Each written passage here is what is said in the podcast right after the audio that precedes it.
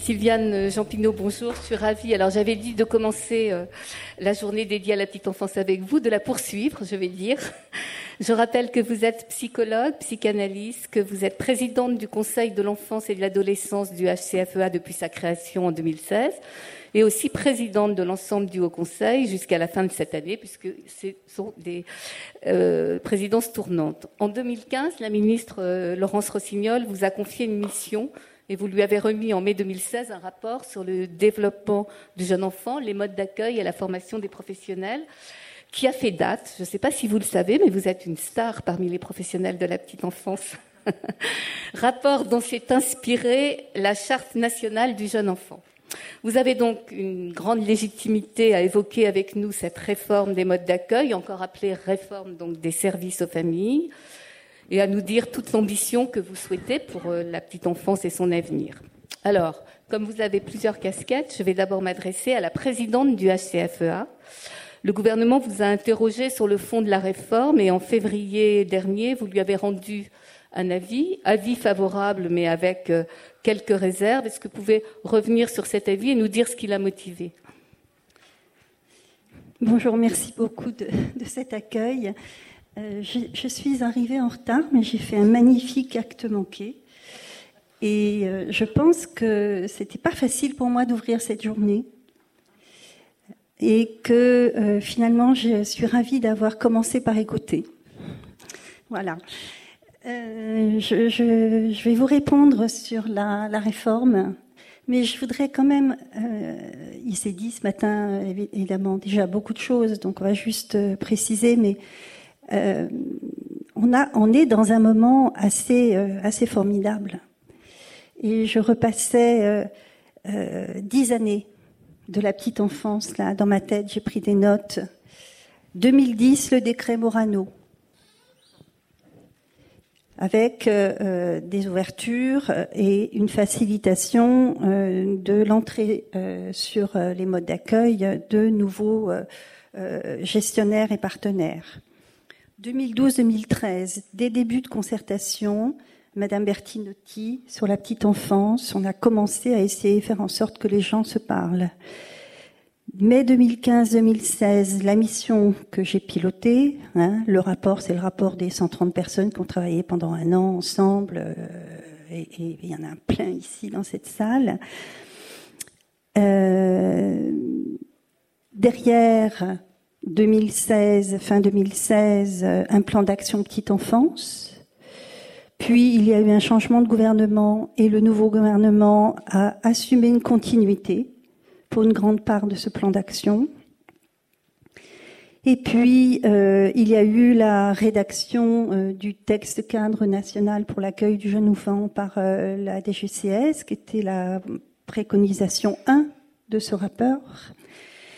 Et là, le, le, protocole d'accord sur euh, le protocole d'accord santé-culture, santé-famille-culture, sur l'éveil artistique et culturel. Hein. Tout ça, c'est 1900, 2016, 2017 et 18. Et puis, et puis, hein, euh, le lancement de la stratégie de prévention et de lutte contre la pauvreté qui avait mis une focale quand même euh, très importante sur la petite enfance. Et euh, vous en parlerez à un autre moment, mais euh, beaucoup de choses sont théoriquement doivent rentrer dans la formation, les 600 000 formations des professionnels de la petite enfance. Et déjà, fin 2017 et tout 2018, ça a été souligné, ce projet de révision des normes avec toutes les concertations qui sont euh, saluées par tous. Et un blanc. Et c'est euh, ça que je voudrais pointer. Pourquoi ce blanc? Pourquoi tout d'un coup, tout s'est arrêté dans ce mouvement hein? Qui alliait euh, réflexion théorique, scientifique, mise autour de la table de tous les acteurs, les partenaires, désir effectivement qu'une législation suive, tout le monde s'y est collé. Hein. Et la volonté, elle était à tous les niveaux. Hein. Voilà, un blanc. Et puis finalement, euh, on voit sortir ce texte. Et je voudrais rappeler que entre temps, 2020, 2021, bon, voilà, on, prépare les choses sur la stratégie pauvreté. Et juin 2020, le rapport de la commission 1000 jours. Ils ont travaillé pendant presque un an. C'est-à-dire que ce blanc, cette suspension de travail, a été relancé parce qu'il y a eu une volonté au plus haut niveau de l'État, à un moment donné, de dire ah ben tiens, les premières années de la vie d'un enfant, c'est important. Mais avant, ça n'était pas tout à fait le cas. Et cette commission mille jours a fait, a travaillé comme elle a jugé bon de le faire et en fonction de la mission qui lui était portée. Et voilà.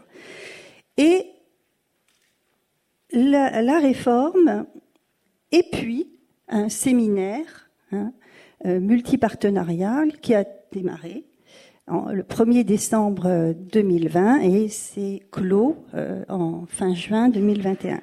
Voilà. Je rappelle ce contexte. Le séminaire premier pas. Hein. Oui.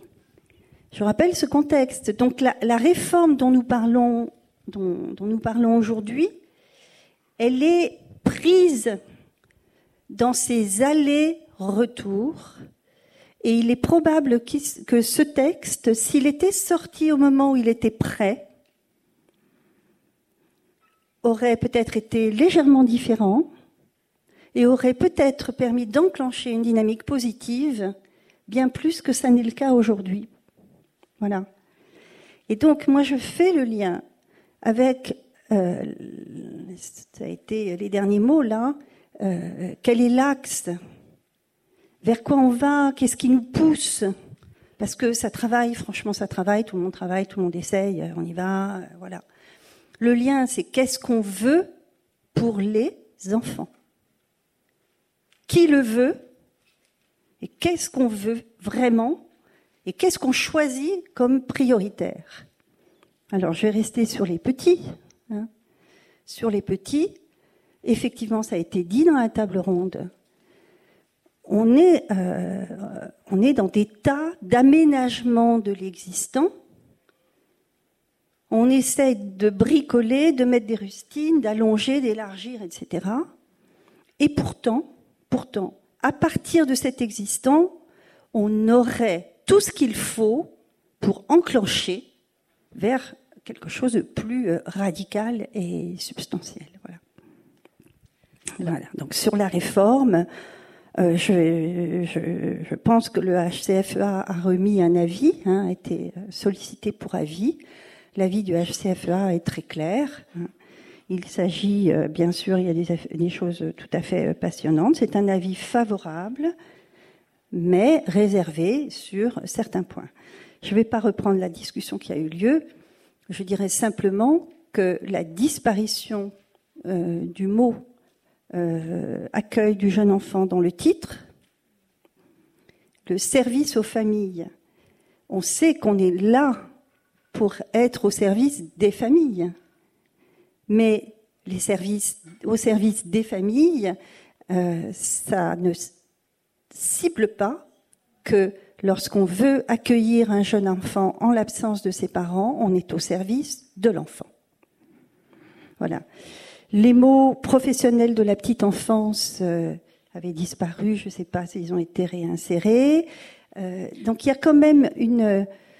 Euh, alors c'est pas pour rien que j'insiste sur les mots, c'est parce qu'il y a des enjeux de gouvernance, des enjeux de finance et des enjeux idéologiques. Il ne faut pas croire que pour tout le monde c'est clair que si on œuvre pour euh, euh, un bon développement des enfants, leur bien-être, euh, etc.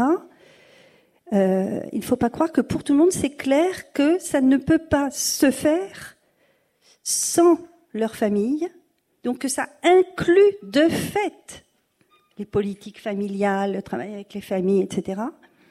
Et que si on travaille sur l'épanouissement, le développement de tous les enfants, ça inclut de fait d'avoir des services euh, qui ressemblent à quelque chose, d'avoir des organisations où ce qui se décide se décide bien là où ça se décide. Il y a, eu une formule tout à l'heure. Finalement les choses ne se décident pas là où on pense qu'elles se décident. Parce qu'à un moment donné, il y a des grandes orientations, il y a des décisions qui sont prises, il y a, vraiment un vrai souci de politique de la petite enfance dans ce pays, et il n'est pas récent. Et puis au décours d'un calcul euh, euh, d'une case dans un tableau, d'une affectation, etc., tout d'un coup, ça peut vriller. Et le nombre de garde-fous qu'il faut mettre en place pour que ça ne vrille pas est exponentiel. Euh, voilà. Et je trouve que la table ronde de ce matin a décrit la situation merveilleusement bien. Donc, euh, comment euh, dans, dans, la vie avec les, dans les réserves du HCFEA, je me souviens qu'il y avait aussi une remarque sur le nom d'assistant maternel. Sur le nom, oui. Mais alors ça, c'est un vieux marronnier. les membres du Conseil, certains membres du Conseil, euh, à juste titre, euh, précisent à chaque fois qu'on pourrait trouver une autre appellation et donc, il euh, faut savoir que, que, nos travaux, c'est les membres du Conseil qui, qui, qui dictent euh, les contenus quand même. Alors, euh, pour revenir, parce que ce matin, on en a pas mal parlé dans la table, à, la, sur la, à la table ronde de, de l'aspect quantitatif. Oui. En, en, 2018, je crois, le, un rapport sur, le rapport sur les modes d'accueil du HCFEA chiffrait à 230 000 places d'accueil à, à créer en 5 ans. Alors là, ça fait quatre ans, mais euh, on l'a vu ce matin, on en est très loin. Vous pensez que l'esprit de la réforme, tel qu'on la connaît, ça peut aider à créer des places euh, dans le sens où vous le souhaitiez au, HCFA Je pense que les intervenants de la table ronde ont été très clairs là-dessus. Euh, je pense qu'il va y avoir des effets facilitateurs qui vont faire gagner du temps lorsqu'on veut faire les choses, mais que c'est pas vraiment encore le grand levier. Euh, par contre, lorsqu'on augmente le nombre d'enfants qui peuvent être accueillis par une assistante maternelle, mécaniquement, on crée des places. Dans la réalité, je ne sais pas ce que ça fait.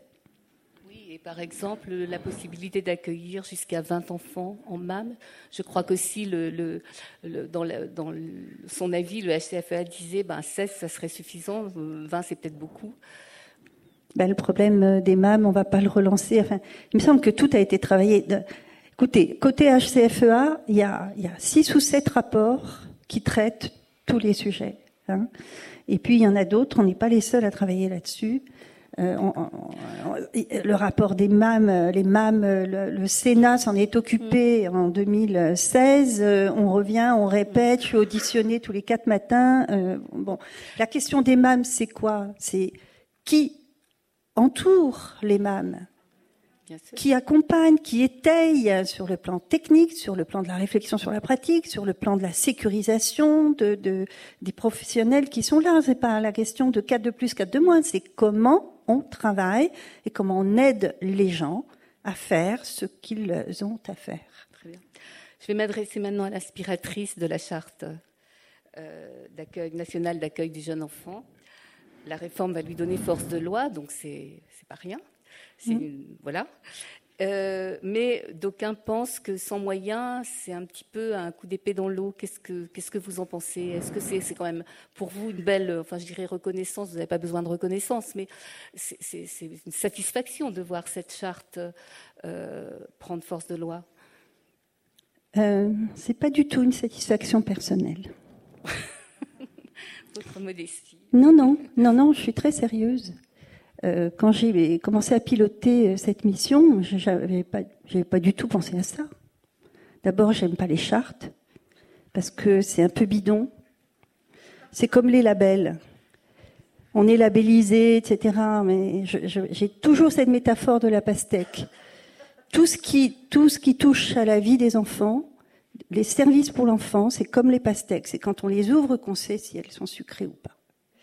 Donc, euh, donc les chartes, déjà le mot, non, non, non. Ce qui s'est passé, c'est qu'il est apparu des éléments dans, dans, ces, dans ces discussions, dans ces débats, etc., qui ont montré que quand même, en prenant appui sur euh, les nécessités du développement et de l'épanouissement des enfants, les, gens qui travaillaient avec moi à ce moment-là ont, ont dit mais si on s'y prend comme ça, si on va dans cette direction, ça marchera mieux pour l'enfant.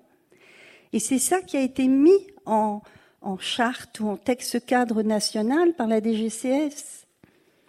Et donc c'est assez, euh, finalement, ce document, il est très fort. Il est très fort. J'avais des réserves. Euh, quand le, la ministre précédente a sollicité le HCFA pour émettre un avis sur ce qui avait été rédigé par la DGCS, les autres présidents comme moi, on était très réservés. On avait l'impression d'une patate chaude qui, qui nous arrivait dans, dans, cet avis à remettre. Et finalement, et finalement, ce, ce texte, euh, les, les professionnels s'en sont emparés. Et c'est ça qui fait la valeur du texte c'est que dans toutes les... Madame, je suis venue travailler dans votre commune et dans un certain nombre, euh, les gens n'ont pas attendu qu'elle ait force de loi pour s'en emparer, pour réfléchir, pour voir ce qui pouvait se mettre en place, etc. etc. Et du coup, nous, au HCFEA, on, on s'est attelé à un rapport sur la mise en œuvre euh, du texte cadre national de l'accueil du jeune enfant parce qu'on se rendait compte qu'il fallait aussi passer à quelque chose de plus opérationnel. Et c'est le rapport sur euh, piloter la montée en qualité affective, éducative et sociale de l'accueil du jeune enfant, que ce soit individuel, collectif, etc.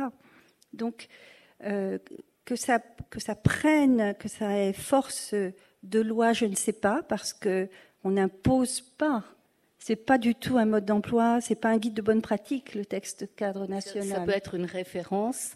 C'est un outil. C'est un vrai outil qui va permettre euh, aux gens de, de, voir comment ils peuvent se l'approprier. Et... Mais à votre sens, pour que cet outil euh, puisse être euh, utilisé et, et, efficace, il faut des moyens en face ou un peu? Il faut toujours des moyens il faut toujours des moyens, mais les moyens, euh, euh, on en revient à qu'est-ce qu'on veut Qu'est-ce qu'on veut? Il faut des moyens. Euh, il faut surtout des professionnels pour s'occuper. Il faut des gens, déjà, il faut des gens pour s'occuper des enfants. Et les gens pour s'occuper des enfants, il faut que ce soit des gens formés.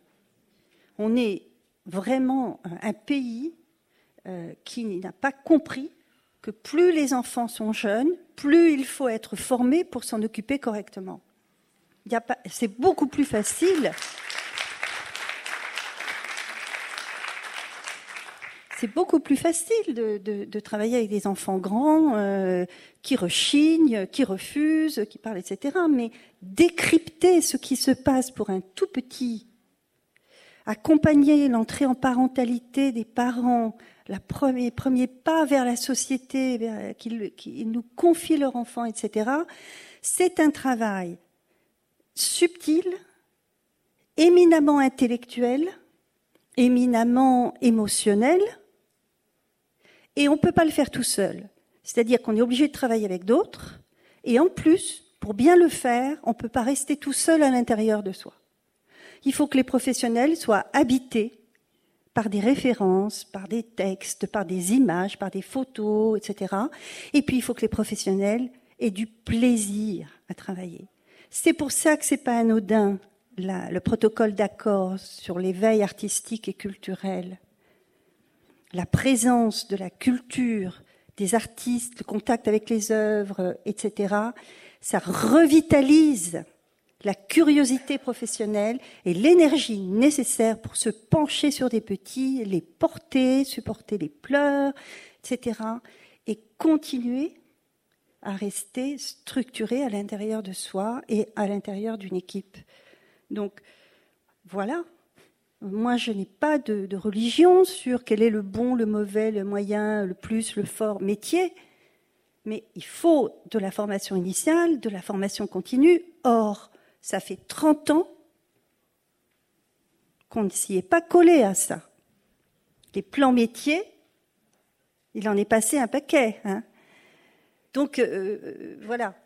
Euh, ça ne veut pas dire qu'on prépare les élections, comme disait l'un des intervenants précédents. C'est juste que c'est des, histoires anciennes dont on ne se saisit pas. Alors, voilà. je vous fais reprendre votre casquette de présidente du HCFEA, Sylviane. Avec le HCFEA, avec France Stratégie et la CNAF, a apporté un séminaire, le séminaire Premier Pas qu'on évoquait tout à l'heure, sur le développement de l'enfant et les politiques publiques. Huit sessions euh, de décembre 2020 à juin 2021. Est-ce que euh, quelle suite aura ce, ce séminaire? Est-ce qu'il peut aller justement euh, euh, Est-ce qu'il peut donner une ambition euh, Est-ce qu'il dit ce qu'on veut pour la petite enfance? Ah ben le séminaire, euh, c'est pas qu'il donne une ambition, c'est qu'on a eu la chance de. Alors d'abord, il faut qu'on soit clair. Hein. Le HCFEA, la Caisse nationale d'allocation familiale, Vincent Mazoric ici présent pour éventuellement compléter, et France Stratégie sont des organismes qui se sont dit il faut qu'on regarde si on ne peut pas euh, euh, euh, se donner les moyens de penser une politique de la petite enfance à partir de l'axe développement, épanouissement, bien-être du jeune enfant. Au fond, c'était juste ça. Et on a pensé ensemble que la meilleure façon, c'était de commencer par faire encore une nouvelle fois l'état des lieux scientifiques de ce que l'on euh, sait euh, à date d'aujourd'hui.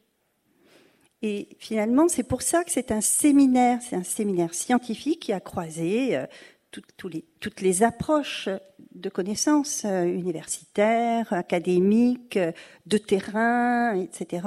Et, et, tous les acteurs étaient représentés. Et c'était un vrai séminaire parce qu'on a, on n'a pas fait tout le programme. On a monté la première séance entre la et la deuxième, et après entre, on, a monté la suivante, puis on a monté la suivante à partir de ce qui était dit, etc. il y a un comité scientifique qui était en appui des trois organisations. Et euh, le Covid est passé par là. Euh, c'était voilà, c'est pas une bonne nouvelle, mais pour nous, ça nous a obligés de travailler tout en distanciel. Et le gain pour le séminaire, c'est que tout est en ligne. Aujourd'hui, tout un chacun peut écouter et non seulement écouter les, communications des intervenants, mais aussi il y a en ligne toute la documentation en appui des apports des intervenants. C'est finalement une banque de données incroyable. Tout ça aussi, ça n'était pas prévu. Finalement, beaucoup de bonnes choses se font quand on est un peu dépassé, je crois.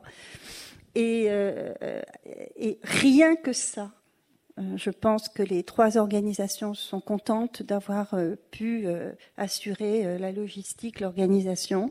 Et le séminaire s'est terminé le 29 juin. Nous sommes le, le, COPIL, le petit groupe de pilotage, est en train de boucler une synthèse des travaux. Des choses ont émané de ces travaux qui sont les propos du séminaire et de tous les intervenants du séminaire. Ensuite, les trois organisations, elles ne sont pas les porteuses, euh, elles n'endossent pas. Hein. Ce que le séminaire apporte, peut-être, vous voulez avoir des éléments, mais je ne sais pas si on a le temps, mais en tout cas, il faut juste rappeler que pour le HCFEA, le HCFEA est un organisme très démocratique et le HCFEA endosse ce que les membres ont débattu et ce sur quoi ils se sont prononcés. Donc pour le HCFEA, le résultat, euh, les travaux vont être euh, portés à la connaissance des membres et soit ils veulent s'en saisir pour euh, y réfléchir, en débattre et, discuter, soit c'est pas le cas, c'est eux qui décideront. Pour le conseil dans l'enfance, c'est à la fin du mois. Moi, je voudrais juste terminer sur, euh, ce séminaire. Euh, deux choses.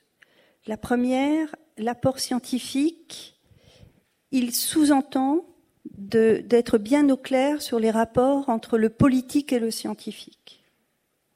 Parce que tout est possible. La récupération politique d'un apport scientifique et la récupération scientifique d'orientation politique pour placer euh, les choses. Euh, donc ça, c'est un premier point. Le second, c'est que euh, la science ce n'est pas, je le redis, que la science académique. Les savoirs sur la petite enfance sont nés du terrain. Ils sont partis de là.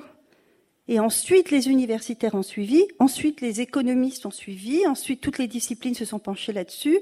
Il faut pas moins de 12 disciplines pour pouvoir aborder la question du développement du jeune enfant. Voilà. Autre constat que j'ai pu faire, c'est que s'il est si difficile dans ce pays de penser une politique de la petite enfance en appui sur le développement du jeune enfant, c'est que beaucoup de gens n'y connaissent rien. Et notamment des gens qui décident. C'est pas qu'ils ne veulent pas, c'est que c'est tellement précis, délicat, complexe, multifactoriel, multidimensionnel, que finalement, les bonnes intentions peuvent produire des choses tout à fait euh, détonnantes. Et l'on voit bien comment euh, euh, l'argument euh, d'investissement social dans la petite enfance, qui est un argument fort et nécessaire, euh, a permis, c'est pour ça que j'ai refait le, récapitulatif de ces 20 dernières années, l'entrée de la préoccupation d'investissement social dès la petite enfance a produit une accélération du sujet petite enfance dans les logiques de politique publique, mais ça ne suffit pas. Il ne suffit pas de se dire qu'on va économiser de l'argent pour plus tard. Hein. On s'occupe des enfants d'aujourd'hui pour eux. Merci Sylviane Jampinot.